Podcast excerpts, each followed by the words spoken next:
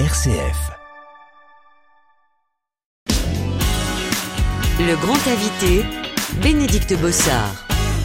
Allez, pour aujourd'hui, je vous propose une petite séance de brasse coulée à l'image du dernier roman de l'auteur alsacienne Julia Matera, Le syndrome de la brasse coulée, vient de sortir aux éditions Flammarion. Double sortie d'ailleurs, hein, puisqu'au format poche, aux éditions J'ai lu cette fois, on peut retrouver Le fermier qui parlait aux carottes, précédent livre de Julia Matera, qui est également notre invité du jour. Bonjour. Bonjour. Merci euh, d'être avec nous aujourd'hui. Alors le syndrome de la brasse coulée, c'est avant tout l'histoire d'une reconstruction euh, au bord du bassin, dans une maison de retraite, où la vie côtoie la mort avec beaucoup de sérénité. On retrouve euh, aussi beaucoup, beaucoup la poésie des choses simples, mais ça c'est aussi valable dans, votre roman précédent. Et donc au fil des pages, on suit le parcours d'Oscar, qui lui est, vraiment en totale perdition au début de votre histoire et où s'impose finalement à lui la question de l'équilibre entre ben, la poursuite de ses rêves, euh, somme toute assez personnels et individuels, et puis la place à donner à ses proches. Et ça, on comprend vite que c'est un équilibre qui est très compliqué à trouver.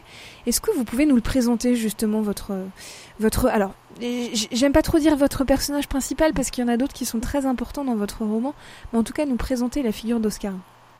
C'est vrai que euh, Oscar est le, personnage autour duquel euh, gravitent euh, bah, les autres et autour duquel l'histoire du roman se tisse. donc Oscar, c'est un personnage qui, qui, ressemble à beaucoup beaucoup d'hommes. Moi, j'ai voulu parler euh, un petit peu de ces hommes qui euh, souffrent de divorce, qui souffrent surtout euh, d'avoir fait des mauvais choix dans leur vie, des choix qui pensaient être les meilleurs pour leur famille. En, vérité, Oscar s'est plutôt moulé dans les les obligations euh, qui sont plutôt euh, habituelles. On lui a demandé euh, de réussir sa vie, on lui a demandé d'être un père protecteur.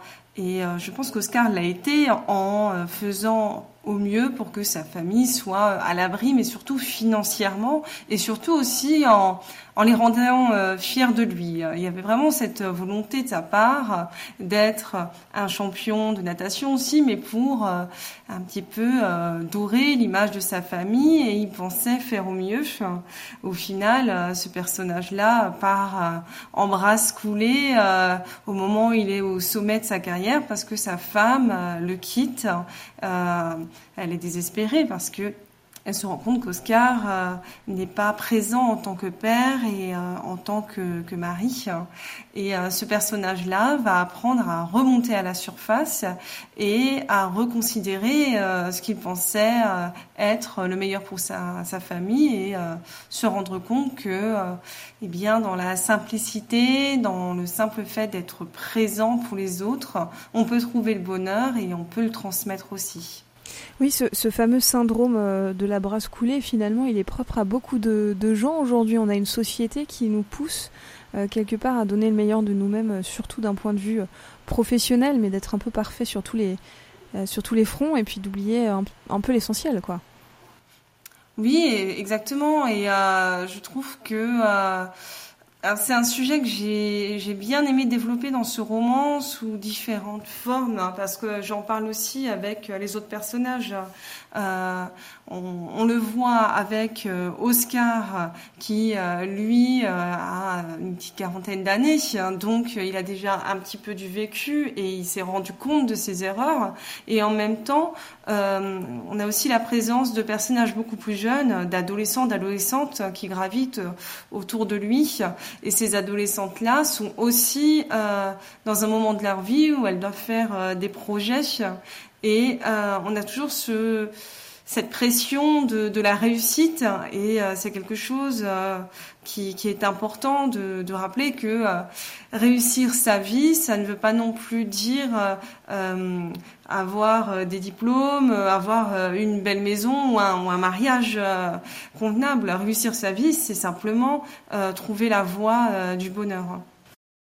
Vous êtes sur RCF, euh, merci d'être avec nous. Ce soir, nous sommes avec euh, l'auteur alsacienne Julia Matera, Matera, au cœur euh, de notre rencontre, la sortie de votre dernier roman, Le syndrome de la brasse coulée, qui vient de sortir aux éditions Flammarion, et un vent de renouveau hein, pour votre livre précédent, on y reviendra, Le fermier qui parlait aux carottes, lui vient de sortir, c'est en format poche aux éditions J'ai lu. Pour cette immersion en, Alsace, donc dans le, syndrome de la brasse coulée, on est dans une maison de retraite dont la vie est ponctuée notamment par ses cours d'aquagym euh, donnés par, par Oscar, qui raconte notamment son premier cours qui évoque des exercices très concrets, les bienfaits de l'eau. Est-ce que tout ça, c'est des sujets sur lesquels vous avez dû faire quelques recherches ou bien c'était vraiment des sujets qui vous étiez familiers? Ce sont des sujets qui m'étaient familiers. Déjà, il faut savoir que euh, le syndrome de, la brasse coulée, euh, l'idée m'est venue euh, simplement en allant à la piscine pour faire de la rééducation il y a quelques années. Donc, j'allais nager parce que j'avais des, problèmes de dos et simplement, je trouvais très attendrissant de voir des groupes de mamies qui qui se baignaient dans cette piscine toutes les semaines et bah, quand on est auteur, on laisse traîner euh, les oreilles un petit peu à gauche, à droite, et puis on écoute bien. Et très vite, euh, j'ai eu envie un petit peu de parler de, ces personnes parce que je les trouvais euh, charmantes et drôles et, très vives. Autant moi, je venais avec mon dos cassé et j'avais du mal à avancer, autant elles, je les trouvais incroyablement pétillantes. Et on se rend compte que l'eau permet, eh bien, de d'oublier ses douleurs et euh, d'oublier euh, son âge. Donc euh, ça, ça me semblait un, sujet intéressant pour un roman. Oui, il y a, vraiment presque une déclaration d'amour à la vieillesse, mais dans tout ce qu'elle a de, de beau, de poétique, de positif. à côté de ça, vous avez vraiment, oui, fait le choix de, de décrire un environnement qui qui est pas forcément évident bien sûr parce qu'il est quand même question de, de l'absence parfois des proches hein, qui ne viennent pas visiter euh, mmh. euh, les membres de leur famille qui sont en maison de retraite. Euh, vous parlez quand même de la mort, mais, mais à nouveau de manière très poétique en fait. Vous avez fait, vous avez fait le choix de garder que le meilleur de, de, de ce lieu-là qu'on appelle maison de retraite. Pourquoi est-ce que vous avez pris ce, ce parti pris? Pourtant, aujourd'hui, les maisons de retraite, on le voit, il suffit d'ouvrir les journaux, elles, elles, sont vraiment au cœur d'un débat, d'une réflexion. Il n'y a pas beaucoup de choses positives qui s'en dégagent. Ben déjà, quand j'ai écrit euh, le livre, euh, on n'était pas, enfin, on n'était pas encore euh, dans cette découverte de d'EHPAD où il y avait tellement, il y a eu tellement de problèmes. On n'était pas non plus en, grosse période Covid avec tout ce qu'on a pu voir. Enfin, et j'avais en tête de parler d'un lieu où il y aurait vraiment une, une communication, des échanges. Alors il y a eu un hasard par rapport à mon choix pour le type de maison de retraite, c'est que alors, je me suis d'abord renseignée, je voulais essayer de euh, comprendre comment fonctionnaient certaines structures avec des personnes qui étaient en assez bonne santé pour être autonomes, parce que je voulais des personnages assez autonomes encore pour aller dans cette piscine, pour pouvoir euh, s'amuser. Donc je me suis renseignée de ce côté-là et euh, ce qui a été très drôle, c'est que lorsque euh, le fermier qui parlait aux carottes et aux étoiles, mon premier roman euh, est sorti, eh bien il y a une dame qui a plus de 80 ans, presque 90, qui m'a envoyé une jolie lettre et cette lettre, il y avait un tampon dessus avec euh, l'adresse d'une maison de retraite. Et euh, je me suis renseignée, j'ai regardé un petit peu comment était conçue cette maison de retraite. Et c'était la maison idéale, vraiment euh, ce type de maison avec des appartements individuels à l'image des locataires et des appartements qui permettent à ces personnes parfois encore de cuisiner, de vivre de la même façon que si elles étaient chez elles, mais avec tout le confort euh, possible et euh, avec euh, des, évidemment la garantie d'avoir des médecins autour d'eux, des personnes d'elles, des médecins pour pour les soutenir, les aider. Enfin, c'était c'était vraiment une, une situation assez magique. Je trouve que c'est sympa quand on est auteur et qu'on a des, des coups du destin comme ça qui nous permettent de décrire les lieux qu'on imaginait avec encore plus de précision. Alors pour revenir justement sur, euh, sur cette vieillesse que, que vous décrivez, cette, cette euh, référence à l'autonomie, euh, un de vos personnages dit qu'il y a tant à apprendre des personnes âgées. En, en quelques mots, pour vous, qu'est-ce qu'on a à apprendre justement de ces personnes-là? Alors je pense que on a à apprendre à rire un peu plus de soi. Je crois que les, les personnes âgées euh, nous, nous apprennent à être un peu plus humbles et à, euh, à être moins susceptibles déjà. Oui, Ils sont très taquins entre eux, hein, très joueurs. Et c'est quelque chose qu'on voit souvent hein, chez, chez les personnes âgées, hein, et entre elles et avec les euh, avec euh, bah, les, les, personnes d'autres générations, on se rend compte que euh, quand on a 30, 40, 50 ans, on est encore un peu un peu susceptible et euh, on donne trop d'importance à certaines choses, alors que je crois quand on a presque plus rien à perdre au niveau du temps, on fait plus attention euh, aux remarques et euh, on prend la vie euh, de façon plus positive. Donc je verrai ça. je crois que une autre caractéristique, c'est d'être plus plus serein et de lâcher prise. Il y a aussi cette notion-là qui est présente chez, les personnes âgées. Et puis, il y a autre chose. Moi, je penserais à la gourmandise. Le grand invité, Bénédicte Bossard.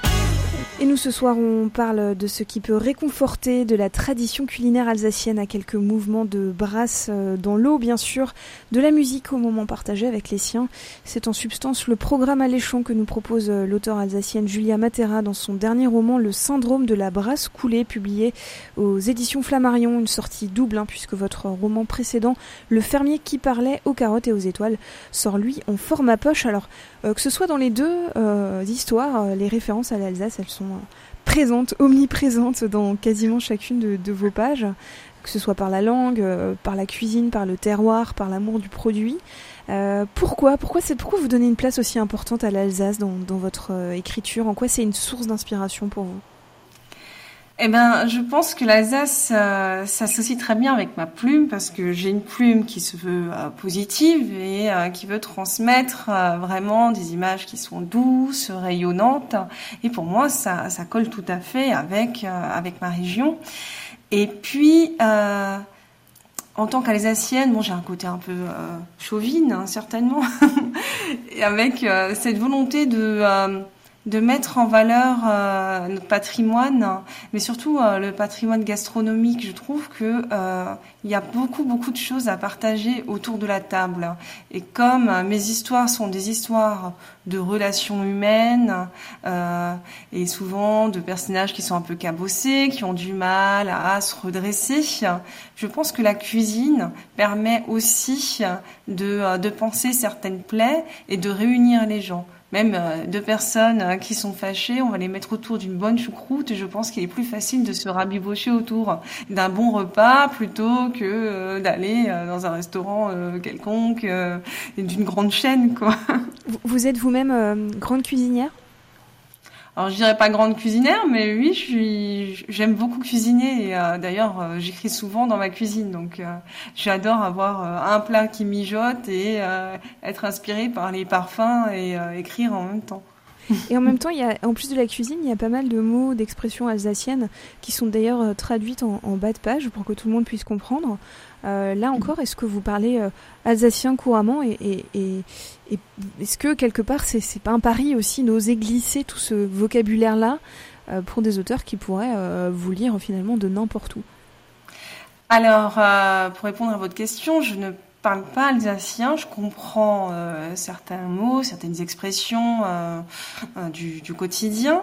Et euh, dans ma famille, euh, ma grand-mère parlait alsacien, mais alors comme mon grand-père était normand, la langue se perdait. Et ma mère, c'est pareil, elle n'était pas mariée avec un Alsacien, donc elle ne le parlait pas.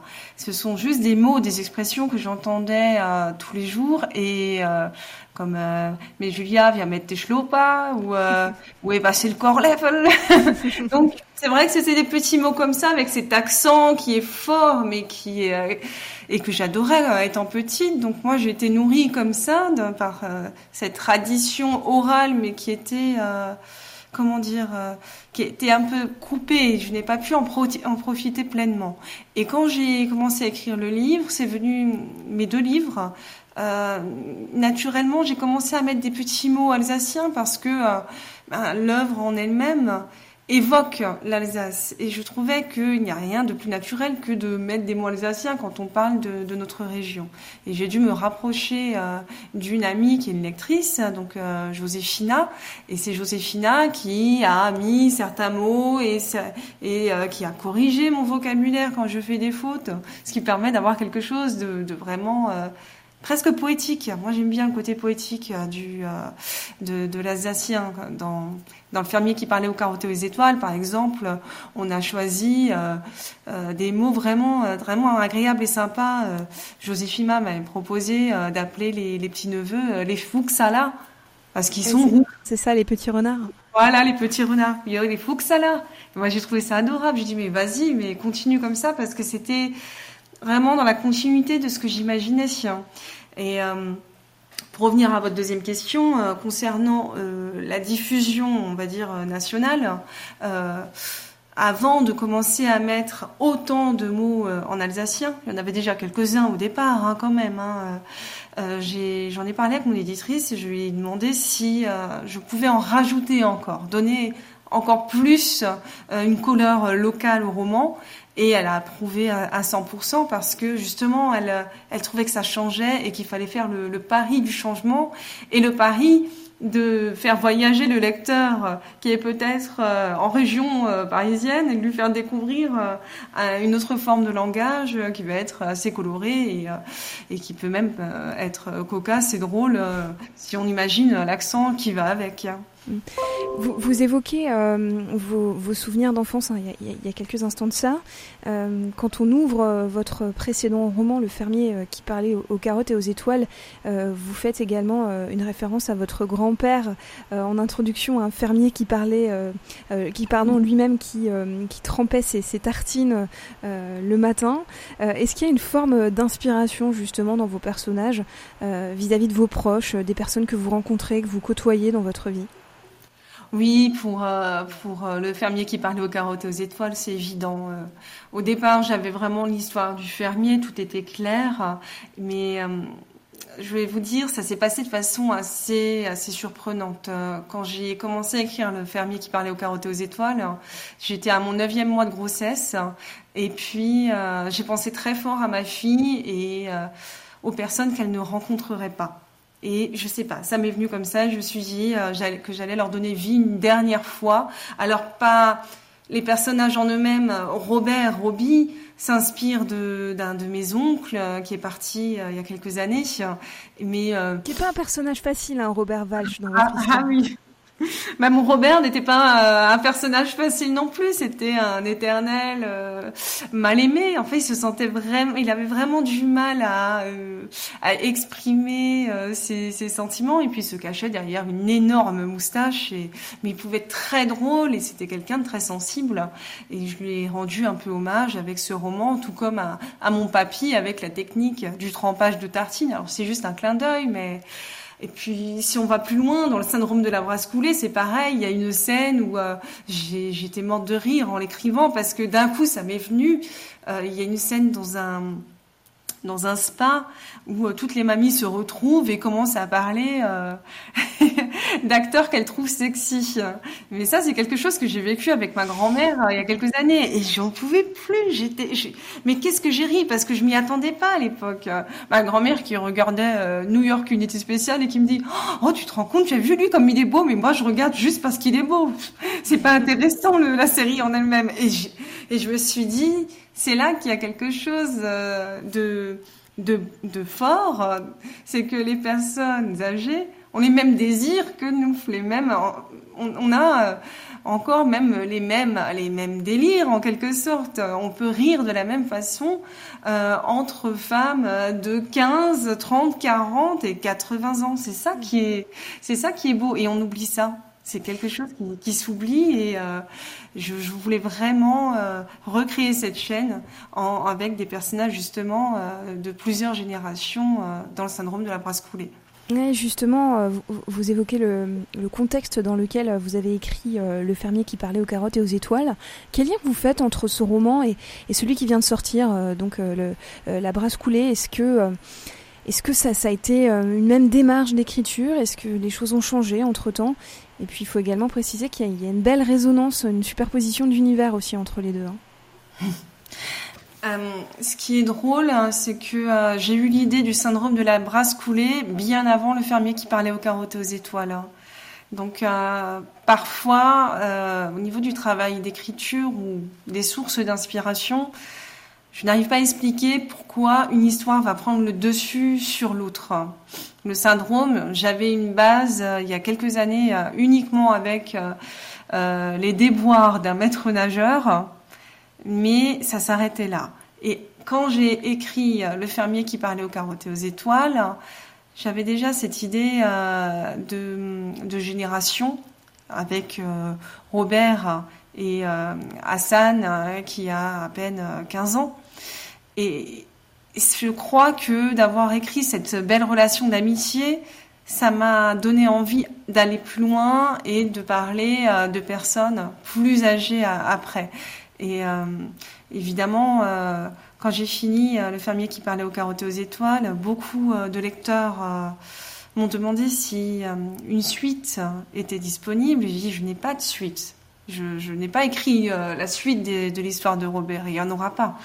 Mais j'ai pensé très fort que je ne voulais pas quitter l'univers de l'Alsace et cet univers de bienveillant avec euh, des personnages qui euh, apprennent à, euh, à recoudre leurs petits bobos ensemble et, à, sourire à la vie. Donc c'est comme ça, il y a une, communion qui se fait entre les livres et je pense que les prochains aborderont d'autres thèmes des thèmes qui sont parfois difficiles. Ici, comme vous l'aviez dit au départ, la, la, solitude est quand même présente, on parle quand même un petit peu de, la fin de vie ou de la mort parce que ça se passe dans une maison de retraite, mais tout ça de façon extrêmement positive parce que ça fait partie euh, du cycle de la vie. Et il faut aussi apprendre à, vivre avec euh, cette idée de façon sereine et euh, de façon saine. Donc le prochain roman sera certainement dans la même veine, mais avec d'autres thèmes qui pourraient être importants et traiter de façon euh, douce et légère parce que euh, ça fait aussi du bien de parler de, ces choses-là euh, sans, sans faire le moral, de morale, sans donner de leçons et ça permet de faire passer le message de façon plus, plus, plus douce. Des romans à venir donc, et ce sera ma dernière question, Julia Matera. Ce n'est pas non plus vos deux premiers romans. en réalité, hein, vous avez déjà pas mal écrit auparavant, mais dans d'autres registres, et surtout sous un autre nom. Euh, pourquoi maintenant avoir choisi euh, votre vrai nom, votre vrai prénom euh, pour signer ces deux romans-là? Je crois que la réponse, elle coule de source parce que Julia Matera, c'est moi. Je suis, je suis née à Mulhouse, je suis une Alsacienne. Je parle, je parle de mes racines, je parle de mes origines. Donc, ces, livres reflètent qui je suis vraiment. Les autres me reflétaient aussi. On met une part de soi dans tous ces livres, mais là, euh, évidemment, euh, je parle un petit peu de ma famille, je parle de choses que j'ai vues, que j'ai vécues, donc euh, il paraissait évident que je devais signer sous mon nom. Merci beaucoup, Julien Matera, d'avoir été avec nous aujourd'hui. je rappelle du coup le syndrome de la brasse coulée qui vient de sortir aux éditions Flammarion. Et puis pour ceux qui ne l'ont pas lu, vous pouvez également retrouver Le fermier qui parlait aux carottes et aux étoiles. Ça, c'est aux éditions J'ai lu. Merci beaucoup.